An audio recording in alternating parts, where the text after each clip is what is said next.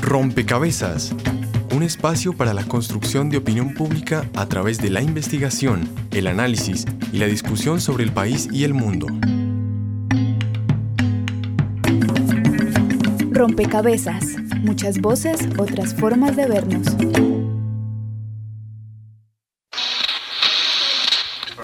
Inravisión Cadena 2. Naturalia. La historia de los animales y los animales en la historia.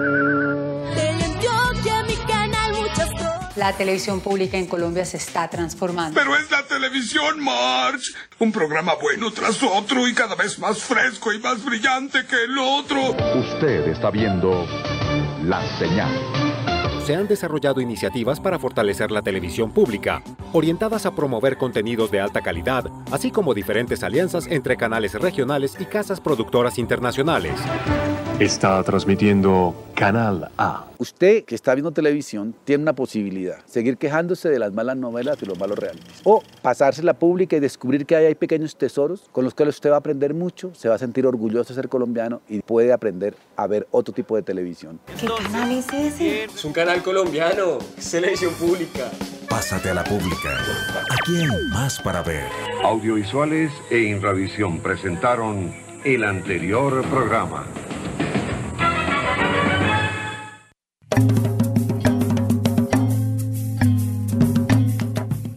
Un saludo a todos los oyentes, a todas las personas que se conectan y sintonizan a esta hora. Rompecabezas, muchas voces, otras formas de vernos. Y el tema de hoy, el tema que ponemos en la mesa de trabajo, el rompecabezas que queremos construir junto con ustedes es justamente sobre el tema de la televisión pública. Queremos pensar qué ha pasado en Colombia con la televisión pública y cómo se proyecta también en el escenario de posacuerdo. Hace 60 años, el 13 de junio de 1954, Colombia vio y escuchó por primera vez los sonidos y las imágenes en la televisión. Y este tipo de televisión aún se mantiene, ha luchado por conservar su objetivo, fortalecer el desarrollo cultural y educativo de todos los colombianos.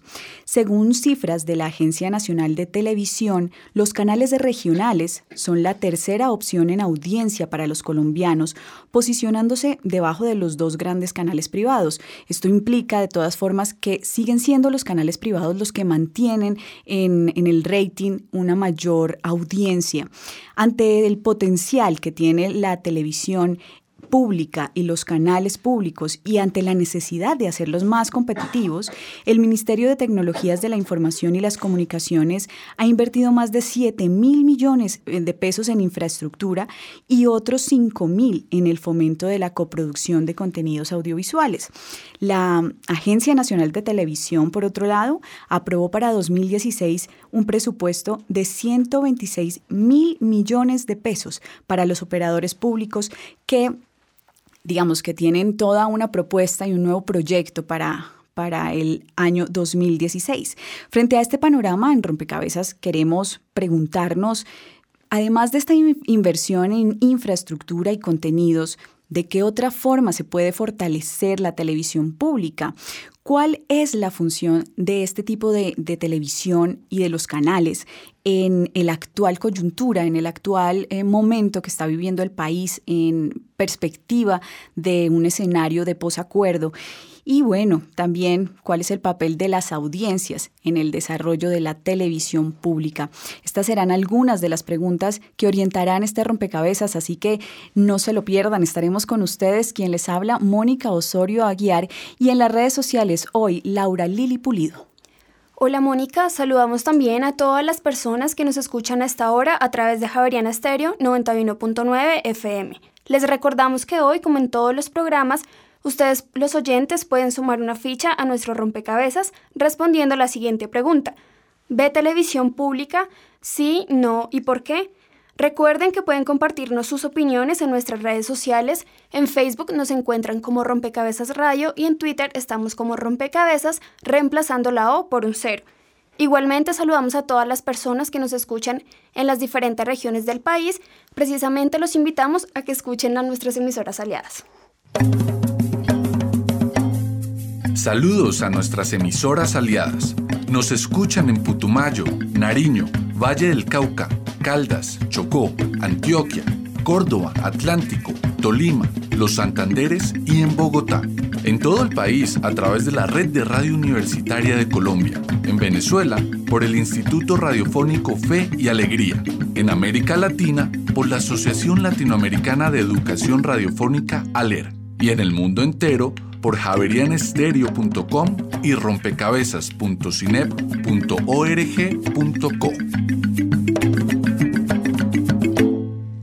Y además de las emisoras aliadas que son claves para rompecabezas están con nosotros los invitados que también nos ayudan a construir y a poner las fichas en el análisis. Quiero con el saludo darle la bienvenida a Mario Morales, él es analista de medios y profesor del, Departamento de Comunicación de la Universidad Javeriana. Mario, ¿qué sentido y qué significa para un país contar con una televisión pública? Hola, Mónica, y saludo a todos los oyentes. Bueno, eh, Digamos que si lo miramos en abstracto, para un país tener televisión pública es comenzar a ver los medios de comunicación desde una perspectiva ya no de servicio, por supuesto que no de negocio, pero sobre todo de derechos. Y esos derechos tienen que ver con las múltiples voces, este sentido polifónico, que es un sentido diverso, que es un sentido pluralista y que es fundamentalmente constructor de ciudadanía. Pero tener televisión pública para un país significa eh, también otras cosas y significa una vocación política de un país por sostenerla, por impulsarla, eh, por hacerla visible y por hacerla influyente. Televisión pública para un país es que las audiencias la sientan como propia, Ah, eh, sientan que defienden eh, que defiende su identidad y que son su canal, es decir, que son los ciudadanos ah, de, ese, de ese sistema de, medios. Y tener televisión pública también significa la posibilitación técnica, ah, es decir, eh, el andamiaje que permite que la televisión se emita y llegue a los hogares de una manera correcta, adecuada, etc. Si miramos las tres cosas anteriores, la pregunta que habría que hacerse es, ¿en Colombia tenemos televisión pública? Justamente para allá iba, y es qué tanto eh, de lo que usted señala, de esa perspectiva de derecho, de esa vocación política y de ese soporte o esa infraestructura técnica eh, tiene nuestro país. Pues comencemos por uh, lo más grave y es que en nuestro país la vocación política uh, no empuja a la televisión pública ni al gobierno central, ni al cuerpo legislativo central, digo al central, eh, le interesan la televisión como medio, es decir, como ese constructor de ciudadanía y como ese generador y soporte de derechos. Al actual presidente no le interesa para nada la televisión, al actual gobierno no le interesa para nada la televisión. A los que sí les interesa la televisión pública es a los mandatarios regionales y locales para apropiarse de ella, para que les sirva de caja de resonancia, para utilizarla políticamente, para utilizarla como tribuna, y entonces ahí pierde el sentido de ser la televisión pública. Luego, e, ese, primer papel no lo cumplimos en nuestro país. El segundo oh, factor de verlo como derecho, difícilmente los oh, colombianos sentiremos que la televisión eh, pública está cumpliendo con ese papel. Y al decirlo, eh, estoy siendo injusto porque lo, lo, digo en términos generalistas, a sabiendas de que hay iniciativas pequeñas, hay programas, hay creativos, hay ideas, hay franjas, pero en sentido amplio eh, no es así. Y en la parte técnica sí que estamos quedados, ¿verdad? ¿Cuánto tiempo llevamos solo implementando la televisión digital terrestre y, todavía no lo logramos? No tenemos cubrimiento nacional, no tenemos el apoyo eh, financiero, técnico y tecnológico para que la televisión pública sea realmente una opción de televisión para los ciudadanos. Está con nosotros también desde eh, Antioquia Claudia Valencia, coordinadora de innovación y contenidos de Teleantioquia. Yo quisiera, Claudia, de alguna forma que reaccionáramos a esto que nos ha dejado, a esta ficha que ha puesto Mario en la mesa y es cómo se utiliza o se subutiliza eh, la televisión pública regional y cómo quizá sea mal eh, visto el ejercicio y se ha mal entendido el ejercicio de la televisión pública. Eh, hola, pues escuchaba como el análisis que nos presentaba desde el tema de la televisión pública y el apoyo o la injerencia o el tema de lo, del derecho dentro de, de toda esta perspectiva, digámoslo así, política. Yo sentía cuando él hablaba dentro del tema de contenidos y como trabajando acá en un canal en Teleantioquia, que mucho de eso, de esa parte que él comenta, tiene una razón de ser, digámoslo, cuando revisamos los recursos, las posibilidades económicas, eh, cuando recordamos, por ejemplo, que en este momento la Autoridad Nacional de Televisión cada vez nos facilita, digámoslo así, unos recursos más pequeños que los años anteriores, ¿cierto?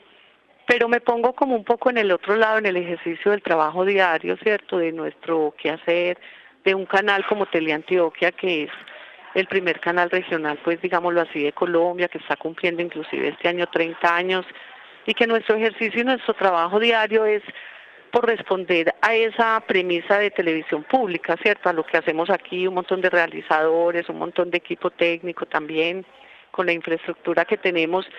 Y pienso que todo ese debate que él plantea hay que darlo y yo creo que se viene dando y desde hace muchos años las discusiones frente al presupuesto, frente a la actualización tecnológica se da, pero en paralelo tenemos que seguir construyendo. Entonces mi perspectiva un poco más es desde ese punto de vista, ¿cierto? Estamos haciendo ese trabajo eh, con toda la intencionalidad, obviamente, de que llegue a nuestro público, de que llegue a Antioquia, de hecho, mm, llega a Colombia, ¿cierto?, por la señal satelital. Tenemos reporte, pues, inclusive que en Bogotá y en otras ciudades ven el canal algunos contenidos con seguridad responden más a esa televisión pública que otra, porque igual es un canal que eh, en el que nosotros hacemos sesiones de derechos de emisión, un poco en, un sentido económico, ¿cierto?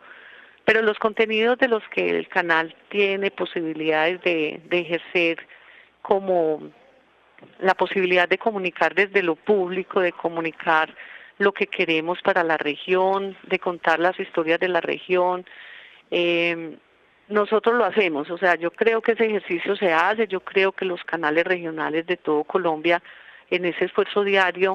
Claudia, una pregunta, pero em, en ese sentido, digamos, ¿qué tan próximas están las realidades de las regiones y de las comunidades a los contenidos eh, de un canal regional? Y también, ¿cuál es eh, el compromiso que el canal asume con esa función pública que tiene? Pues yo te diría como la experiencia de Teleantioquia, yo te yo creo que estamos muy próximos, o sea, nosotros logramos acercarnos a la región. Nosotros mm, te digo, por ejemplo, un, un eje, algo que nos enorgullece, digámoslo, en este momento frente a, al ejercicio de esa televisión pública, montamos un, una red que se llama una EduMóvil, ¿cierto? Es como un, una unidad móvil eh, equipada con sala de edición, con un pequeño estudio y ha rodado por todas las regiones de Antioquia. Ha llegado a las regiones, ha capacitado, digámoslo así un poco, a unos grupos, a unos jóvenes y hemos permitido que ellos realicen los contenidos con ese de un móvil y los hemos emitido en el canal. Digamos que ese es un pequeño ejemplo para contarte de esa cercanía. Nosotros también tenemos una red de eh, periodistas, una red de, de personas comunicadores y realizadores entrenados en toda la región que nos proporcionan contenidos y que podemos emitir, pero además desde el canal también hacemos los contenidos, digámoslo así, más cercano posible a, a esa realidad de la región, ¿cierto? El, sí, Claudia, el relato, el relato que usted nos hace de esa experiencia, digamos, desde lo vivido, desde el trabajo, nos deja una sensación y, que, que, quizá refuerza una idea que Mario también puso en la mesa, y es que son quizá pequeñas iniciativas las que se impulsan desde los eh, canales de televisión pública eh, que están reforzando eh, la televisión como un espacio de derechos y de formación ciudadana. ¿Por qué, se, ¿Por qué se están dando las iniciativas de esa manera? No hay una un apoyo estructural, digamos, o una indicación estructural para hacer de la televisión pública, de todos los canales, no pequeños esfuerzos o pequeñas iniciativas, sino un plan o un proyecto nacional? Esa es, eh, digamos, lamentablemente la, realidad nacional. Eh, decir que la televisión pública es una cenicienta es seguir lloviendo sobre mojado. Pensar que no hay recursos y que no hay apoyo técnico eh, ni ese refuerzo político para que la televisión pública pudiese en un momento determinado entrar a competir, no en lo comercial ni en lo publicitario, pero sí en la forma como sus contenidos llegan a las audiencias a través de los distintos soportes, ah, digamos, habla un poco de las carencias que tiene eh, la televisión pública. Pero si la televisión pública se mantiene es justamente gracias a, esas iniciativas eh, pequeñas, eh, a, esas pequeñas intuiciones, y digo pequeñas no por minusvalorarlas, sino porque no forman parte de la estructura general ni de la idea central eh, de los eh, canales eh, de televisión pública. Obedecen primero a la inquietud, al tesón, a la terquedad de, personas valiosas que hay en, todas las regiones del país y que están tratando de dar la pelea con los recursos que hay y con las posibilidades que hay de tratar de contar un poco este país en las instancias en que se encuentra y ah, asimismo dar cuenta de sus propias inquietudes, de su creatividad, de su posibilidad de innovación. Pero eso no es justo con ellos. No es justo con las audiencias, partimos, pero tampoco es justo con ellos que quede a expensas eh, únicamente de las iniciativas, y menos mal que se dan, o si no la televisión pública ya hubiese desaparecido, pero en medio de la carencia de una estructuración general, de un apoyo general, de una decidida vocación de país por apoyar su televisión, sus canales, Ah, y no quedarse únicamente en la queja de los canales privados o quedarse en la queja de los canales mixtos o quedarse de la queja de los canales por cable, sino que hubiese una alternativa estructural, fuerte, consolidada, ¿verdad? Que, con, una, con una idea editorial eh, atravesada que permitiese que todas sus franjas y todos sus contenidos apuntaran al, mismo nivel. Lamentablemente son franjas, son programas y son iniciativas. Si pudiéramos identificar algún modelo de televisión pública eh, para que los oyentes de alguna forma se imaginen cómo sería eh, un, un, proyecto de esta naturaleza, ¿cuál podríamos mencionar? Eh, siempre citamos dos, tipos de modelos, pero es que citarlos eh, también significa ausentarnos un poco de las realidades sociopolíticas de nuestros países.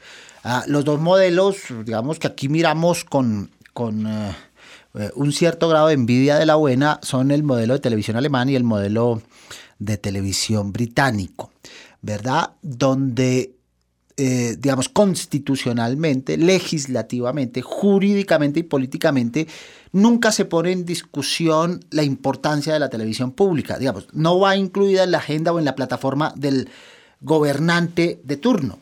Esa no es parte de su propuesta o no. Eh, eh, a nadie le sonaría en, Europa Central o en, o en el Reino Unido que un candidato a alcaldía o a gobernación o a presidencia incluyera el, el leitmotiv de la televisión eh, pública. ¿Por qué? Porque ya es un derecho adquirido y es un derecho adquirido por los ciudadanos, insisto mucho constitucionalmente, pero también desde el punto de vista impositivo. Y es, los ciudadanos son los ciudadanos, no son los gobiernos, son los ciudadanos los que destinan una parte de sus impuestos a la sostenibilidad de esos canales. Esa, esa parte de sus impuestos garantiza varias cosas. Primero, que no quede sujeta a los vaivenes comerciales. Segundo, que son las audiencias las que se sienten dueñas, no los gobernantes o las administraciones. Y tercero, son las audiencias las veedoras de esa televisión. Son las que se encargan de reclamarle a las televisiones eh, el papel que están eh, cumpliendo. Por eso uno no se extraña que en la Gran Bretaña la BBC o en Alemania las televisiones públicas sean los principales críticos justamente de los gobernantes de turno porque su papel está empotrado en las necesidades de los ciudadanos y no en la plataforma política que cambia cada que llega un candidato a un cargo de poder. Usted hablaba de eh, las audiencias como dueñas y veedoras. En Colombia, ¿cuál ha sido esa relación entre audiencias y televisión pública? ¿Cómo ha evolucionado esa relación de las audiencias con la televisión pública? Eh, desde una mirada casi ausente, ¿verdad? Eh, este sistema mixto que imperó durante tanto tiempo, concomitantemente con la televisión pública en sentido estricto, Ah, y luego la, eh, llegada de la televisión privada, eh, la, televisión pública siempre ha estado a expensas de los vaivenes presupuestales y políticos, como hemos, como hemos dicho. Y la atención, las prebendas, las ventajas han estado para el capital privado, ¿verdad? E, en primera instancia, y no pensando, por supuesto, en las audiencias. Lo expresa la pobre, muy pobre televisión privada que tenemos. Eh, y digo pobre en todos los sentidos, menos en el económico, que es donde sacan la gran tajada, dos billones de pesos cada año. La muy pobre televisión por cable, ¿verdad? Que como nos han dicho en las cifras más recientes, sigue creciendo, esa es una paradoja, pero ya no sigue creciendo al mismo ritmo de, años anteriores, eh, grados de insatisfacción. Y hoy la televisión OTT, la televisión binge, eh, digamos, las diversas formas de televisión como modelo de negocio, no como contenido, como modelo de negocio que se están planteando y que le están entregando al ciudadano por lo menos una posibilidad que el resto de las televisiones no le, estaban, no le estaban dejando, y es consumir los programas que quieren, a la hora que quieren, en los lugares que quieren. Lamentablemente, la oferta de contenidos no es la mejor como para sentirnos que estamos llegando a un terreno, digamos, propicio o por lo menos ideal. Vamos a dar paso a la primera nota que prepara el equipo periodístico de Rompecabezas. El Minuto de Dios es un programa de televisión que ha acompañado la historia de la televisión colombiana desde sus inicios. La televisión llegó a Colombia en 1954, emitiendo en principio programas netamente educativos y culturales. Sin embargo, esto dio vuelta un año después, luego de que el gobierno de Rojas Pinilla le asignara a la Agencia de Televisión Nacional la labor de abrir espacios comerciales. Los primeros en mostrar su interés fueron las cadenas socias Caracol y Radio Cadena Nacional RCN, dando así inicio a un modelo mixto de televisión. Qué bueno tener un canal propio. En el aire, Teleantioquia. En 1984 se establece a Teleantioquia como el primer canal regional en la televisión pública de Colombia, hecho que permite descentralizar la información y abrir nuevos espacios a las voces regionales, sus necesidades y aportes a la creación de contenidos que reflejen su identidad. Posteriormente se crearían Telecaribe, Televisión Regional de Oriente, Telecafé y Telepacífico, además de los canales públicos nacionales como Señal Colombia, Canal 1 y Señal Institucional. Julio Benavides, profesor titular de la Facultad de Comunicación y Artes Audiovisuales de la Universidad Autónoma de Bucaramanga. Me parece que los canales regionales son un poco como las como los medios locales, es decir, sus agendas son otras, sus intereses son otros y en esa medida eh, tienen una cierta diferenciación respecto de lo que es la oferta nacional. Pero creo que allá hay todo un reto.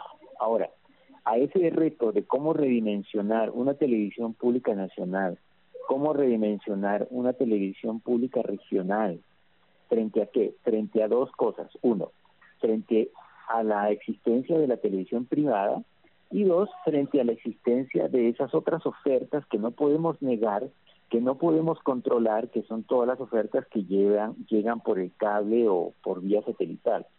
Y creo que dentro de ese panorama, el gran reto que tiene, y en ese sentido creo que, que el Señal Colombia ha avanzado, ha avanzado en el sentido de dar cabida, quizás no a la participación directa de los distintos sectores, pero sí a su presencia representativa, es decir, poder tener la capacidad de poder representar esa diversidad en principio cultural del país. Eh, un ejemplo de ello es este programa Los Puros Criollos, eh, que creo que eh, sin hacer burla de los demás, pretende decir, oigan, ¿por qué no nos miramos? Es que somos simpáticos, tenemos cosas curiosas, cosas graciosas y que va desde los reinados hasta el hecho de, como se dice ahí, de cuál es el papel del machete o de la rula en, en, en, la, en, en la existencia de una cultura colombiana. Actualmente, el Ministerio de Tecnologías de la Información y Comunicaciones lidera una iniciativa denominada Pásate a la Pública, la cual consiste en una alianza con las mejores casas productoras del mundo para visibilizar programas de la televisión pública. ¿Cuál sería la estrategia adecuada para competir con los canales privados? El mundo que estamos viviendo es un mundo que eh, de alguna forma está proponiendo indiferenciar las cosas. ¿Por qué? Porque de alguna manera esa indiferenciación hace que yo sienta todo a la misma distancia. Lo que está presente es lo de afuera como si fuera lo común. Tenemos que pensar en que hay una suerte de contenidos. La pregunta es, ¿qué proponemos frente a eso? Eh, no para copiarlo. Lo que tú encuentras es un rango que va desde aquellos que simplemente repiten o replican hasta aquellos que son innovadores. Entonces, lo que yo creo es que nos tenemos que ir moviendo entre eso que ya está, hay que pensar en contar historias, es decir, la narrativa tendría que ser un elemento fundamental, no solamente dentro de la televisión, sino cómo en esa narrativa vamos ligando otros medios. Informa para Rompecabezas Laura Pulido. Dispuestos a mentir sobre papel a fingir frente a la cámara, pues total lo que digamos está bien. Al menos desde arriba ya me dieron. Bien, y este programa de Pásate a la Pública está proponiendo fortalecer eh, las parrillas de contenido. Claudia, ¿cómo, cómo se han fortalecido? Y sí, y vuelvo y, reitero, eh, la pregunta de qué tanta, qué tan reflejada está la, la región en estos contenidos. Bueno, en Pásate a la Pública, yo creo que es una estrategia que nos ha convocado puntualmente, ahí sí retomando como la palabra de, eh, de Mariano, eh, nos, ha, nos ha convocado a todo el país y a todos los canales regionales frente a estrategias puntuales y ha sido un ejercicio muy rico, muy interesante porque nos une frente a un tema que la televisión pública debería retomar todo el tiempo y que ahí sí considero que cuando hablamos de un modelo que no está planteado, que no está direccionado, que no tiene como unos objetivos claros para toda la televisión pública del país, ese tipo de modelos, cuando nos unimos todos los canales regionales frente a un contenido, es muy interesante. Creo que si lo repetimos más, eh, los resultados serían mucho más notorios. Lo hemos hecho últimamente, hemos tenido varias estrategias puntuales. Hay un contenido que se llama Soy Digital, que este año ya está por su quinta versión y es una unión de todos los canales de televisión pública frente a cómo eh, la tecnología ha transformado los entornos. Entonces es un ejercicio donde los directos inclusive son con enlace de todas las ciudades, con presentadores de todas las ciudades y también con el testimonio de, lo, de las personas, de los televidentes de cada región. Entonces es un ejercicio que es muy interesante y que ha sido muy rico, tanto en cercanía de, de lo que me planteas de región canal y también de esa unión de los canales frente a la televisión pública. Claudia, estas experiencias de articulación eh, que usted nos relata ya se han logrado, eh, ¿podrían ser consideradas también eh, retos y estrategias mm, positivas a futuro? ¿Cuáles son esos retos que ustedes identifican? Esa experiencia ha sido muy positiva. Por ejemplo, el Mundial, ¿quién puede desconocer que el Mundial eh, pasado unía a toda Colombia, cierto? O sea, era un contenido que puntualmente eh, todos nos tenía enfocados a todos. Entonces nos unimos los canales regionales, hicimos un contenido por la noche en el AAA, eh, lo llamamos Somos Mundiales, teníamos presentadores en Manizales, presentador también de Teleantioquia, notas de todos los, de todas las regiones del país, San Andrés mandó unas notas bellísimas y el contenido se enriqueció muchísimo, llamadas en directo a nivel nacional. Eh, yo creo que el resultado es tan bueno que lo que me sorprende es que no lo hagamos más seguido, ¿cierto? A veces creo que son asuntos o logísticos o operativos o de intencionalidad de cada canal, ¿cierto? Cuando empieza el año o finaliza el año, por ejemplo, en este momento nosotros lo que hacemos es presentar a la NTV, eh, digámoslo así, unas propuestas de contenidos que tienen que ver, como decías tú ahora, con la región, con la pertinencia de, de los contenidos que nosotros consideramos son, son importantes para nosotros. Con seguridad todos tenemos el contenido juvenil, el infantil, el de opinión. Claudia, pero en ese ejercicio, ¿usted cuál, cuál identifica que son los retos que tienen en los canales regionales, los canales públicos regionales, en un escenario, por ejemplo, como el posacuerdo? Es decir, usted habló del fútbol como tema, habló de Soy Digital digamos, otra temática que está logrando esa articulación en perspectiva del escenario de posacuerdo, de la consolidación de la paz, quizá ese sea un tema que logre articular a distintos canales em, públicos regionales? Con toda seguridad, sí. Eh, cuando me planteas ese tema, eh, te cuento que este año, por ejemplo, en Teleantioquia, desde enero, empezamos una franja que se llama Preparémonos para la Paz. Es una franja en el AAA, diez y media de la noche. Mm, en ese horario hemos generado contenidos con respecto al tema. Entonces hicimos este año una convocatoria para unos documentales que se llaman Somos por la Paz. Eh, los tuvimos al aire hasta hace poco. Hicimos unos documentales muy interesantes de temas de solución de conflictos y hemos hecho unos foros mensuales hemos presentado documentales de todo el país referentes al tema. Y tiene razón, o sea, es un reto muy, muy importante y creo que sería un tema que deberíamos tener eh, casi que en la mesa ya para generar un, un contenido que sería muy interesante. Cuando lo dices y lo hemos planteado acá, tener unos foros semanales eh, con esta temática del posacuerdo eh, de todo el país, con investigadores y analistas de todo el país, yo creo que sería un ejercicio que enriquecería mucho eh, la televisión pública, que le daría a los televidentes una mirada mucho más amplia de este tema y que sería muy bueno para todos los canales.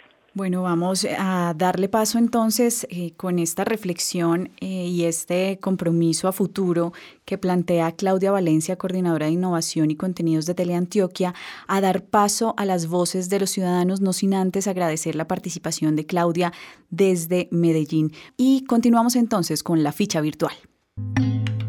La ficha virtual, un espacio donde los oyentes aportan a la discusión en rompecabezas.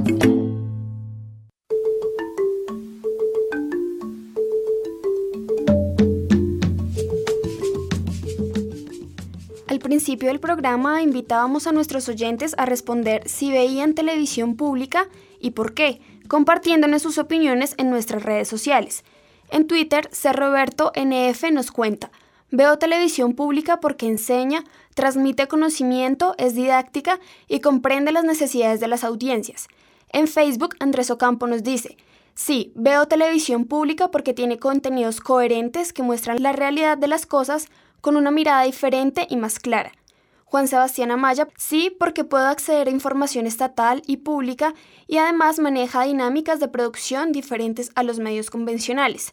Ana María González, no veo televisión pública porque no me atraen sus contenidos. Le formulamos la misma pregunta a los ciudadanos en las calles y esto fue lo que nos dijeron. La ficha de los ciudadanos y las ciudadanas. ¿Ve usted televisión pública? Sí, no y por qué. Rompecabezas salió a las calles y le preguntó a los ciudadanos. Sí, porque me parece que es una televisión con buenos contenidos culturales, educativos y sociales que brindan buen desarrollo para los jóvenes. Yo no veo televisión pública porque me parece que el contenido de la televisión pública que se hace aquí en Colombia no es de suficiente calidad como para que podamos disfrutar de ella. Pienso que los contenidos que ven son muy restringidos para la edad que nosotros tenemos y ya con un medio tan, un mundo tan globalizado que el internet da todas las posibilidades, creo que la televisión se quedó corta. Sí veo televisión pública, especialmente los canales regionales que nos brindan la oportunidad de enterarnos de lo que está pasando a nuestros alrededores en los principales barrios de la ciudad de Medellín.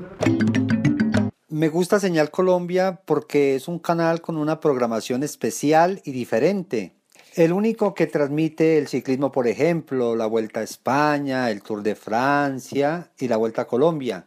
Y en la actualidad los Juegos Nacionales.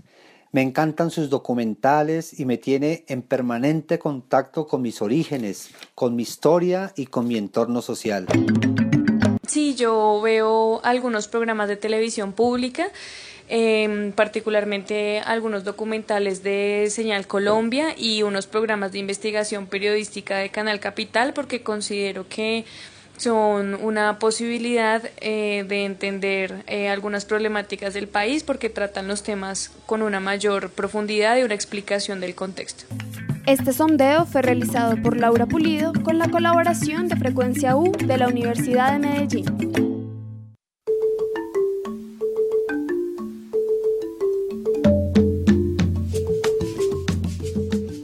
Volvemos con otras de las opiniones que ustedes, nuestros oyentes, nos comparten a través de nuestras redes sociales.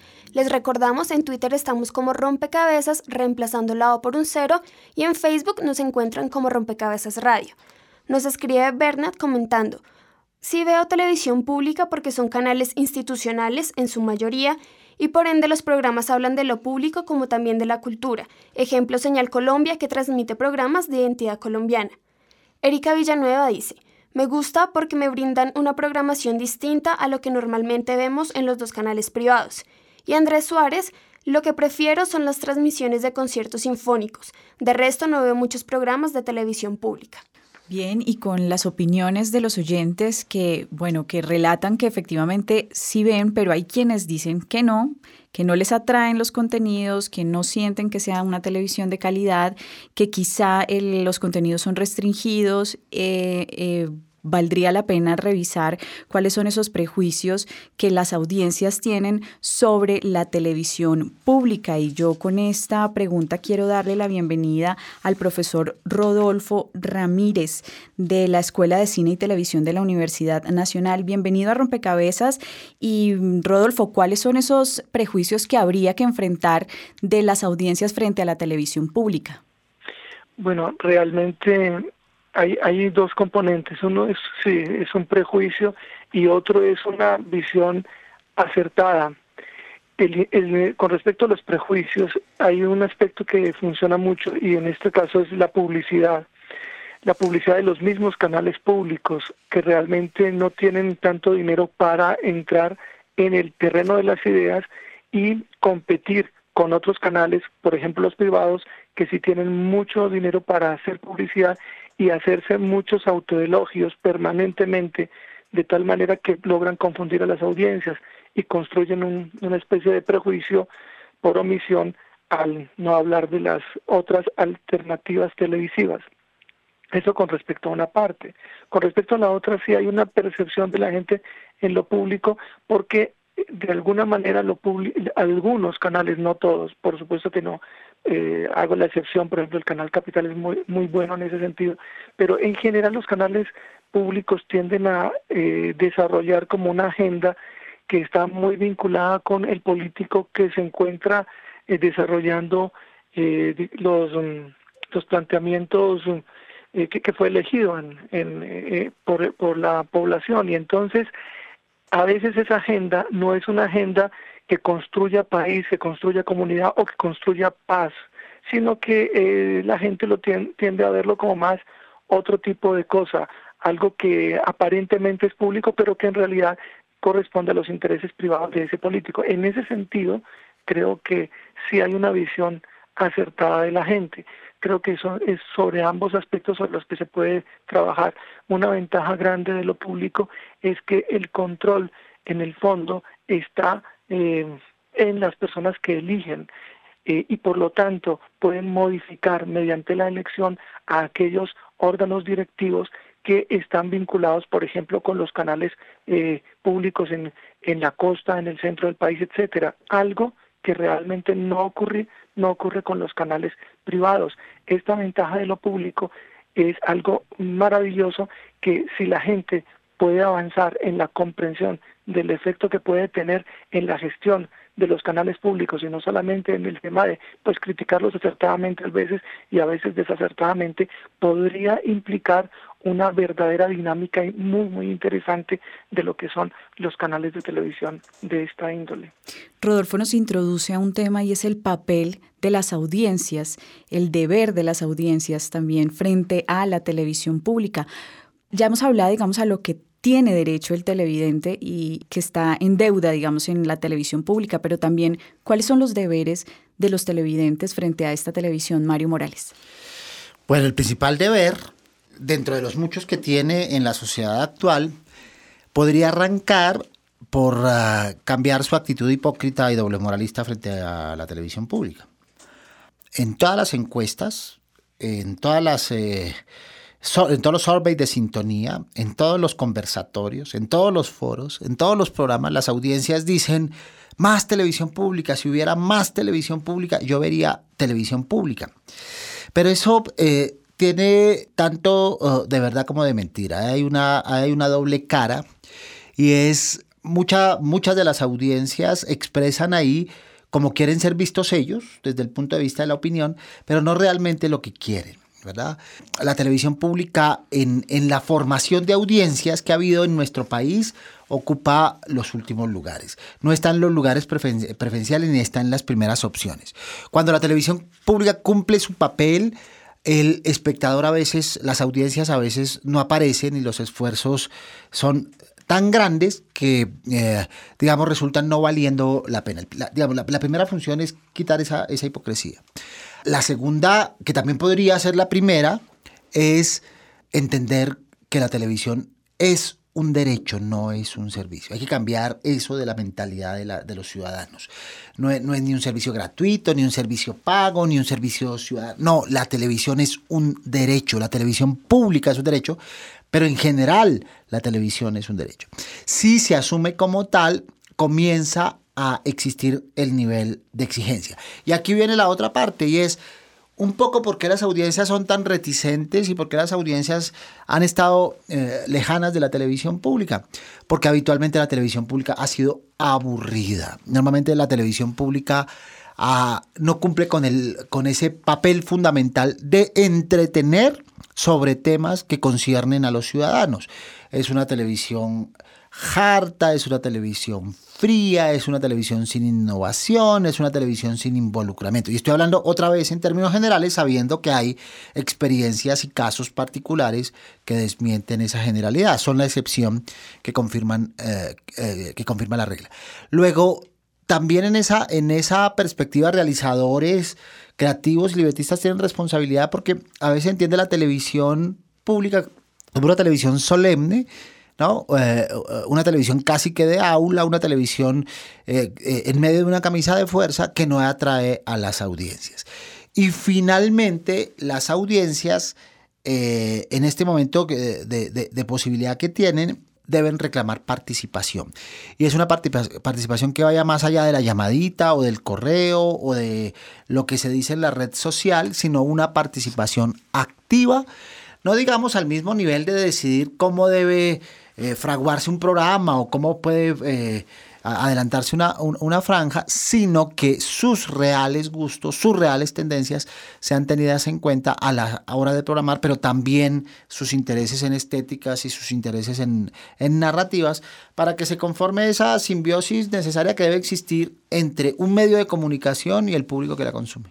Bien, y si ese es el deber de las audiencias, de los televidentes, también eh, el Estado ya lo hemos mencionado, debe asumir un compromiso estructural sobre una propuesta de televisión pública en el país, la propuesta de televisión social o televisión directa a su hogar.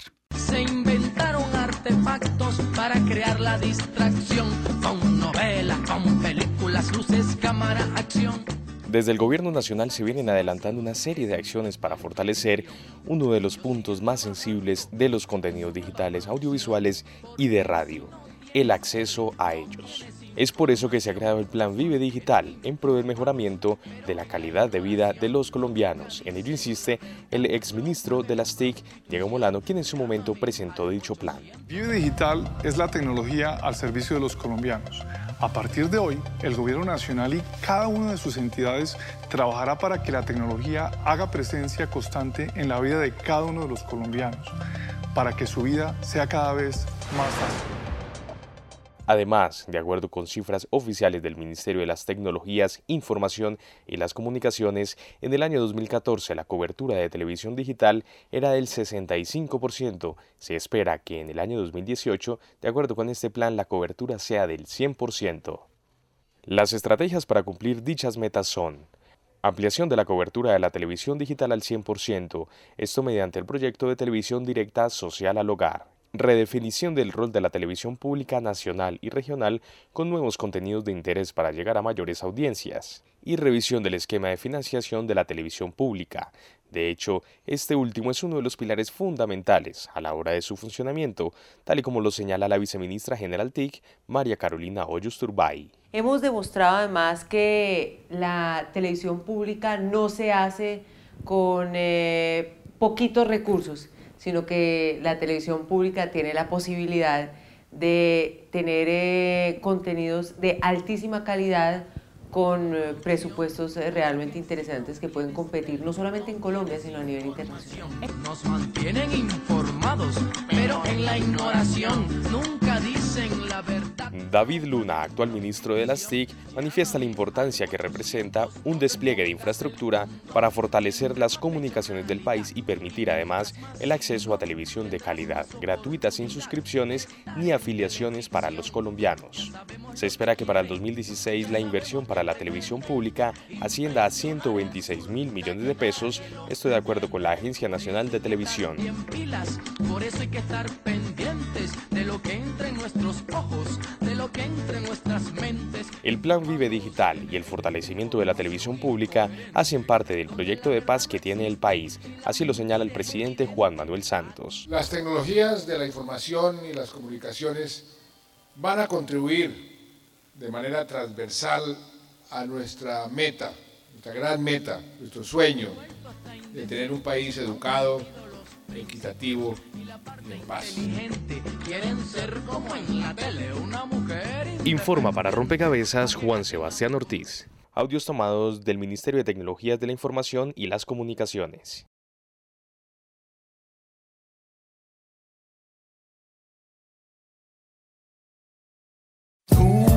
Que estás sentado viendo la TV y yo, yo cocinando pura melodía. Hay quien a cambiar todo esto se atreven. Si solo por la TV se está viendo por ingrid. Ah, pura habladuría porque es lo que se está viendo, perdiendo cultura y pura basura se está metiendo en la Más de dos millones de hogares beneficiados con esta apertura de la televisión.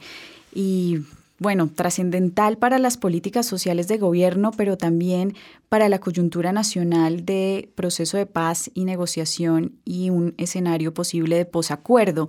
Eh, quisiera que conversáramos un poco sobre el papel de la televisión pública en ese escenario, ya habiendo dibujado y presentado a nuestros oyentes un panorama y un análisis eh, de la televisión pública en general, que, eh, que debe o que debe asumir eh, la televisión pública en un escenario de posacuerdo, cuando desde los acuerdos de La Habana están haciendo un llamado en el punto de participación política puntualmente a justamente el fortalecimiento de medios comunitarios por un lado y la apertura de espacios en medios institucionales para las propuestas de fuerzas políticas y movimientos sociales. Es decir, desde allí también se le está dando una relevancia a la televisión pública. Valdría la pena entonces que en esta mesa pudiéramos conversar al respecto. Eh, Rodolfo Ramírez, ¿cuál cree usted que es el papel de la televisión pública en un escenario de posacuerdo, teniendo en cuenta todos compromisos y la perspectiva de, mm, de derechos que ya Mario Morales ha resaltado a lo largo del programa? Bueno, en primer lugar, considero que lo central de la televisión pública es decir cosas importantes. Y esto es lo que realmente funciona como una retórica que llame la atención de la gente. Cuando se dicen cosas tontas, baladíes, la gente no le pone atención a lo que se dice en, lo, en donde sea. Por lo tanto, ante el acuerdo de, paz, de, necesitaríamos una, una comunicación, una televisión que dijera cosas importantes pero realmente para mirar qué es lo que puede pasar después de los acuerdos de paz podemos reflexionar mirando qué es lo que pasa hoy para poder extrapolar o decir, bueno, qué pasaría en el futuro. Y lo que pasa hoy es que no se habla en la televisión pública de los acuerdos de paz, porque son acuerdos secretos y no se desarrollan las ideas con respecto a esto. Entonces uno esperaría que si eso es lo que pasa hoy, hacia el futuro pueda ocurrir lo mismo. Además, hay otra consideración que debería solucionarse para evitar que hacia el futuro vuelva, siga ocurriendo lo mismo que está pasando hoy. La otra consideración es esta. Cuando se habla de los medios de comunicación de Colombia y en general de todas las sugerencias que se hacen con el posacuerdo o posconflicto, como lo quieran o como generalmente se denomina, siempre se hacen se hacen como dos um, eh, afirmaciones contradictorias. Por una parte, se habla desde el gobierno de que todo está funcionando bien. Es decir, en el gobierno se habla de que hay una democratización en la televisión hoy, que hay una, que hay una excelente educación hoy, que hay una excelente, todo muy bien hoy.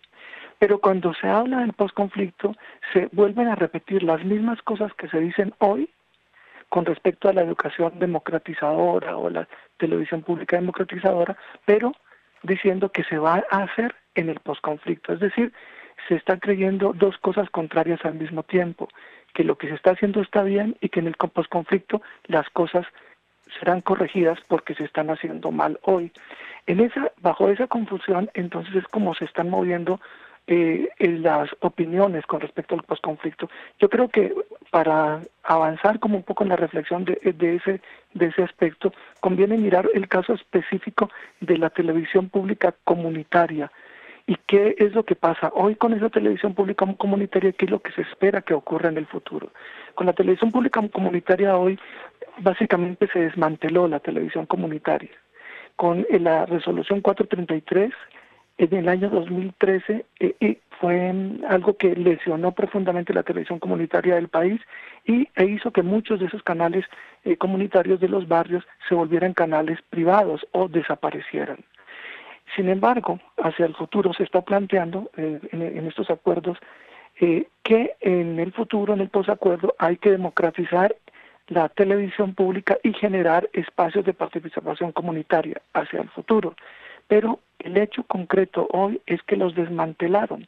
Por lo tanto, si uno piensa eh, en esa televisión comunitaria o esa televisión pública hacia el futuro, lo primero que uno tendría que pensar es en el futuro se corrijan los errores del presente, los que estamos sufriendo hoy que están haciendo que la televisión no sea democrática ni pública, como por ejemplo la eliminación de la resolución 433 del año 2013, que se deriva de la Constitución, que es una realmente es una contrarreforma que se hizo a otro acuerdo de paz, que fue el, el que dio lugar a la Constitución del año 1991. Rodolfo describe un panorama no tan alentador de lo que puede llegar a pasar eh, con una televisión pública poco fortalecida, em, desdibujada del escenario eh, nacional pero se le está pidiendo, digamos, se, se está exigiendo que eh, se fortalezca en últimas, eh, la televisión pública se le pide a, los, a, la ciudadanía participación, se le está pidiendo también a los canales crear una agenda propia. ¿Cómo darle un sentido estratégico a la televisión pública en esta coyuntura nacional, Mario? Pues eh, el diagnóstico es bastante preocupante, no solo en los ámbitos de, de la televisión, ¿verdad? Creo que este escenario de firma de las conversaciones a la vuelta de cuatro meses y del posacuerdo eh, está tomando al país por sorpresa, no obstante que ya se han cumplido tres años del inicio de las conversaciones. Y lo está tomando por sorpresa en todos los frentes, pero especialmente en el frente político. Y es Está claro que la pedagogía del Estado ha sido bastante deficiente o inexistente en el proceso de paz. Está claro que la comunicación política del gobierno frente al proceso de paz ha sido ineficiente o inexistente. Y está claro que el cubrimiento del proceso de paz ha sido bastante deficiente, bastante carente. Eh, y fundamentalmente porque gobierno, eh, entidades cercanas al gobierno y medios de comunicación están cubriendo el epicentro de la mesa. Y resulta que el epicentro de la mesa no necesita más cubrimiento que el que aparenta, ¿verdad? Para eso están los comunicados y para eso están las ruedas de prensa. El problema del proceso de paz está en otros lados. Y es ahí donde debería aparecer la televisión pública, pero tampoco aparece como reflejo y como sombra de lo que pasa con los demás medios de comunicación y con lo que pasa con el Estado. ¿Dónde? En los territorios, en las regiones, en lo local.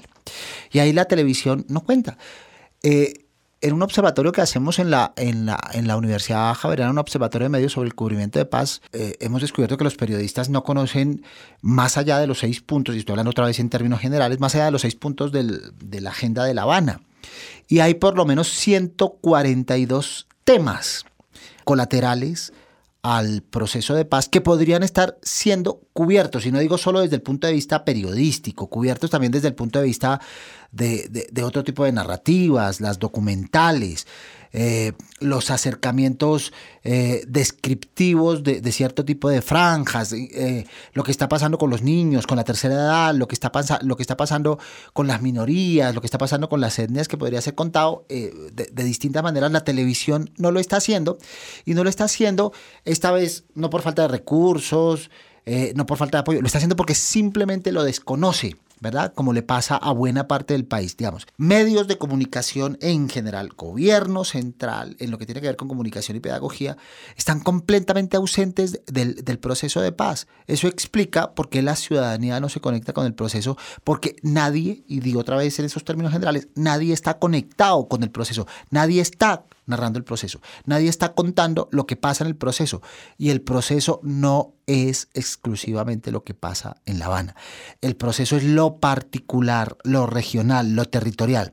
Y es ahí donde uno tiene que jalarle las orejas a los canales regionales y a los canales locales porque están ahí en las regiones y es ahí donde deberían narrarlo y no lo hacen, preocupados como están de cubrir o de narrar lo que pasa en la mesa de La Habana. Si pudiéramos en estos tres minutos que nos quedan eh, dar algunas recomendaciones para empezar a conectar, a conectarnos con el proceso desde ahí, desde las vidas en el territorio, ¿qué podríamos decirle a, tanto a, los, a las audiencias como a los canales? Mario Morales. Suena duro, pero es totalmente cierto. Lo primero que hay que hacer es leer los acuerdos que se están fraguando en La Habana. Lo primero que hay que hacer es leer la agenda, conocer la tematización de la mesa, lo que se ha acordado hasta ahora, que está publicado, que aparece en todo lado, pero que nadie lee, ni periodistas, ni realizadores, ni políticos, ni demás. Lo segundo, dejarnos de opinar tanto sobre una cosa que no conocemos. Y es, primero, conocer lo que está pasando y después que vengan las opiniones. Y tercero, quitarle tanta emoción al asunto. Este proceso de paz ha sido contado, narrado en todas sus instancias desde un punto de vista emotivo, machista, de confrontación, desde la perspectiva de adversario, tal y como se ha narrado la guerra durante tantos años. Si no nos salimos de esa linealidad de la guerra, de adversario, de vencedores y vencidos, de ganadores y perdedores, no podremos lograrlo. Y la televisión pública tiene todo para hacerlo desde sus narrativas pequeñas. El conflicto había que narrarlo en pequeño para entender su dimensión. La paz hay que narrarla desde lo, desde lo particular para luego llevarla a lo general. Y eso es lo que no estamos haciendo, esa tarea está incumplida. Rodolfo Ramírez, desde los medios comunitarios, desde el medio público, desde la televisión pública, ¿cuál es el compromiso que se puede asumir en esa construcción y en esa apertura para la participación que se necesita en un escenario de posacuerdo? Bueno, realmente ese compromiso es, es muy alto y ya existe. El problema es que el ambiente en el que está haciéndose esa televisión es un ambiente letal, es un ambiente bastante ácido. Solamente basta con mirar las cifras de la Fundación para la Libertad de Prensa en Colombia, la FLIP, en donde hay 190 víctimas de periodistas y 121 violaciones de derechos humanos para los periodistas solamente este año. Entonces, yo sí creo que hay un interés por saber de los colombianos, un interés especialmente en los medios comunitarios en donde se puede por decir las cosas, pero hay mucho temor, hay mucha violencia. Entonces, yo creo que también es un asunto de los de, del país, de la organización del país y básicamente de la clase dirigente para que deje de asesinar sindicalistas, deje de perseguir a los trabajadores como los está persiguiendo y permita que, que la gente pueda hablar sin miedo. La otra cuestión es que la gente quiere saber de, esta negociación de paz, por supuesto que lo quiere saber, pero eso desde las primeras semanas la gente se enteró que no se le está diciendo lo que está pasando. Entonces es muy difícil que la gente o los medios o los periodistas se vinculen con algo que es secreto. Ahí es muy complicado. Entonces yo pensaría también que es una responsabilidad de quienes están dialogando y también de la clase dirigente del país para crear un ambiente para que la gente pueda hablar sin miedo, especialmente en los ámbitos comunitarios donde están siendo muy atacadas las, las personas. Bien, y con esta reflexión cerramos este rompecabezas, no sin antes agradecer a Mario Morales, analista de medios y director del Departamento de Comunicación de la Universidad Javeriana, a Rodolfo Ramírez de la Escuela de Cine y Televisión de la Universidad Nacional Nacional, y a Claudia Valencia, coordinadora de innovación y contenidos de Teleantioquia, que nos estuvieron acompañando y pusieron sus fichas en este análisis. Recuerden que estuvieron con ustedes en esta ocasión Mónica Osorio Aguiar, quien les habla, y en las redes sociales Laura Lili Pulido. Rompecabezas, una producción del CINEP Programa por la Paz, la Pontificia Universidad Javeriana y la emisora Javeriana Estéreo 91.9 FM. Rompecabezas, muchas voces, otras formas de vernos. Los paisajes sonoros de Rompecabezas cuentan con audios tomados de distintas fuentes. Para conocer el origen del material, diríjase a www.cinep.org.co.